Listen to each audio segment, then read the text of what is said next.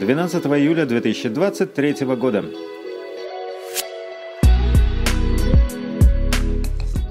Недавно меня спросили о том, как именно учебные заведения США помогают слабовидящим в учебе, и я задумалась.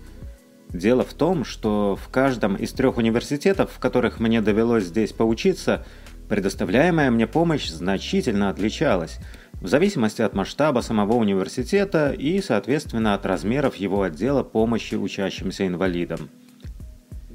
Естественно, чем больше был сам университет, тем больше людей и ресурсов выделялось на уход за неординарными личностями, вроде моей – и тем проще было согласовать с ними мои конкретные потребности, потому как, несмотря на стандартизированные правила, двух одинаковых инвалидиев с абсолютно идентичными нуждами в природе не существует по определению.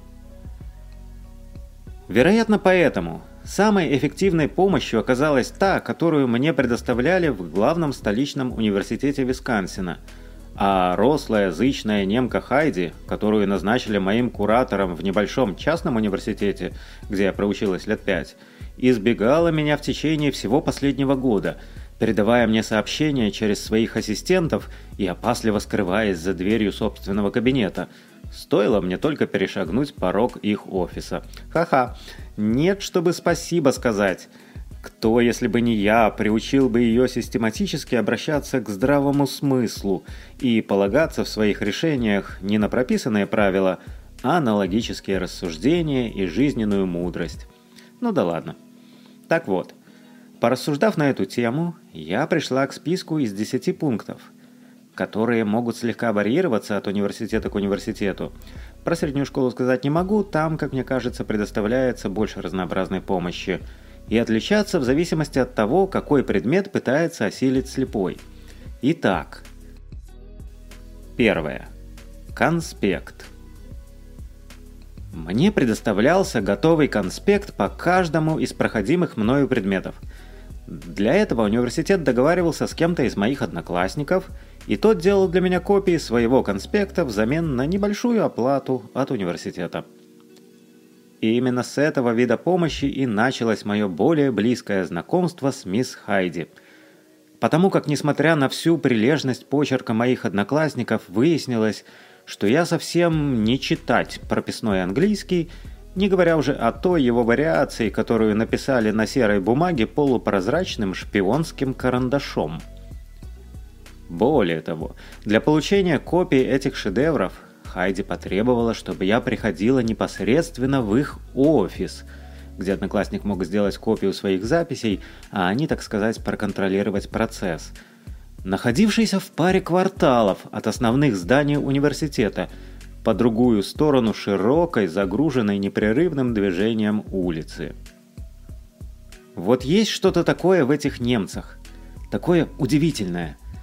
Ведь согласитесь, Мало кто, кроме них, способен неукоснительно следовать прописанному в инструкции правилу вплоть до самой последней буквы, зачастую даже пренебрегая его сутью и выдавая результат прямо противоположный от задуманного.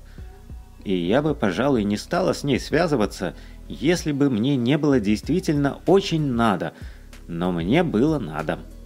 И мы начали в точке, где конспект можно было получить только в их офисе только прописной и только в том цвете, который удобен тому, кто его пишет, и э, закончили тем, что одноклассники скидывали конспект мне на почту, предварительно набрав его на компьютере.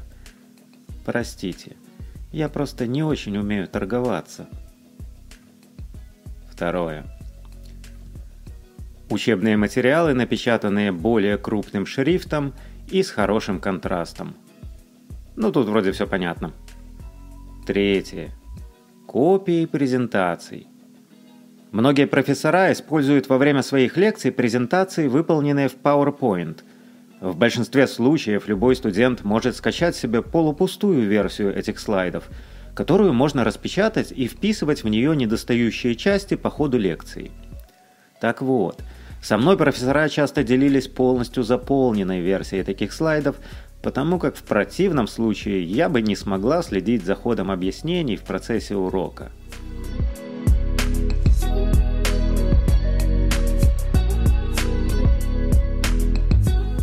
Четвертое.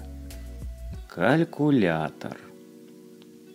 Да, я тоже когда-то думала, что американцы настолько тупые, что вынуждены пользоваться калькулятором даже на уроке математики. И, скорее всего, главная причина моего заблуждения была в том, что я не совсем представляла себе то, о каких калькуляторах на самом деле идет речь. Однако оказалось, что те графические и финансовые калькуляторы – с которыми мне пришлось иметь дело за годы моей учебы, требуют от человека большого количества знаний только для того, чтобы просто мочь ими пользоваться. К их помощи прибегают для расчета интегралов, создания матриц и вычисления текущей цены государственных облигаций с выплатой лицевой стоимости через 10 лет. А дважды 2 – 4 на калькуляторе не считают и здесь. У большинства таких калькуляторов достаточно мелкий шрифт и не шибко мощная яркость – Именно поэтому мне бесплатно предоставляли самую яркую и четкую модель калькулятора и обеспечивали разрешением использовать ее вместо той, которую требовал для своего предмета преподаватель. Пятое. Альтернативные учебники.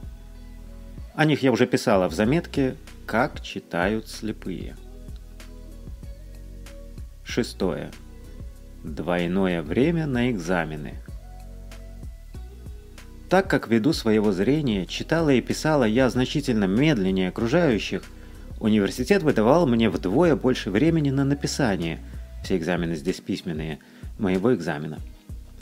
Этот формат работал просто превосходно, вплоть до того черного дня в жизни мисс Хайди, когда я начала изучать бизнес-право – и уже на первом экзамене выяснилось, что экзамен состоит из такого большого количества текста, что двойного времени мне не хватает даже на то, чтобы просто дочитать весь экзамен до конца.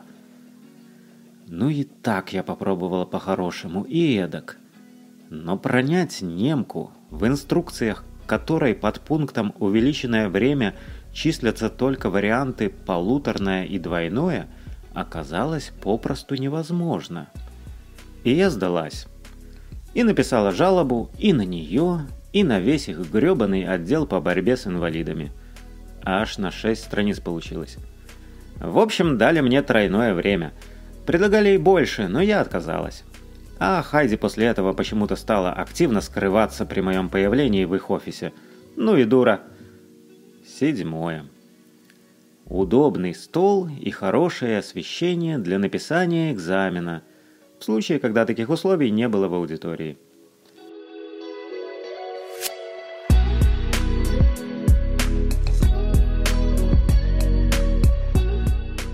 Восьмое. Выбор места в аудитории. В большинстве классов профессора требуют, чтобы студенты постоянно занимали одни и те же места, чтобы им было проще отмечать отсутствующих. И если для прочих студентов действовало правило «где досталось, там и сел», то мне предоставлялась возможность выбрать наиболее удобное для меня место до того, как набежит кричащая и толкающая друг друга толпа. Девятое. Ранняя регистрация. В университетах США используется не похожая на нашу система – Здесь каждый студент учится по своей собственной программе и, соответственно, сам выбирает и регистрируется на выбранные классы перед началом каждого семестра. Количество мест в каждом из классов ограничено, и поэтому можно запросто пролететь мимо наиболее удобных тебе вариантов. Мне же университет предоставлял возможность регистрироваться на классы за пару недель до того, как доступ к регистрации открывался для всех остальных студентов. Таким образом, я всегда могла составить себе наиболее удобное расписание и постараться максимально снизить необходимость бегать из одного здания университета в другое. Десятое. Вывод того, что пишет профессор на экран моего iPad.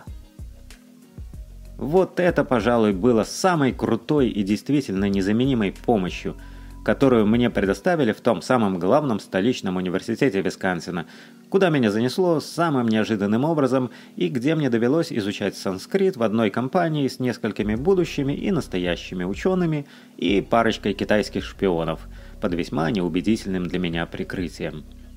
Многие преподаватели зачастую предпочитают вести записи в процессе урока не на доске, а на бумаге, используя специальное устройство, проецирующее то, что они пишут, на большой экран.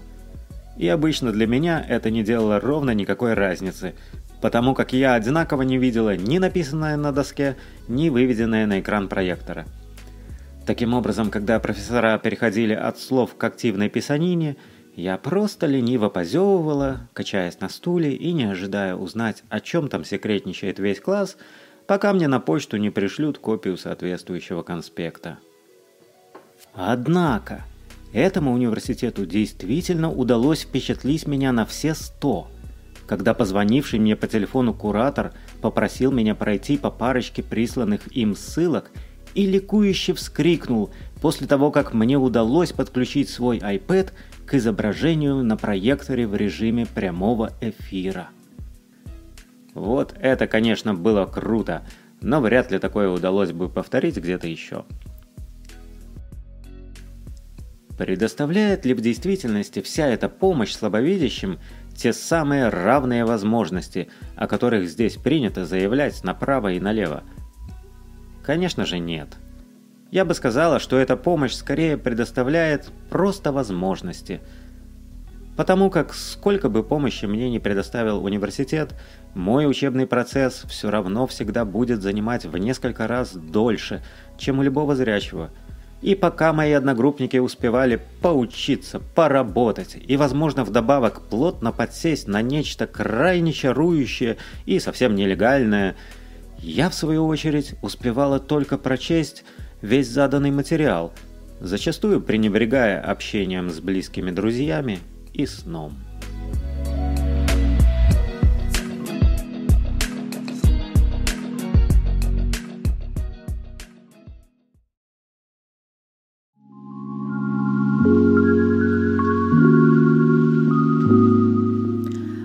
Прослушали заметку «Как университеты США помогают слабовидящим студентам» в исполнении Алексея Казанского.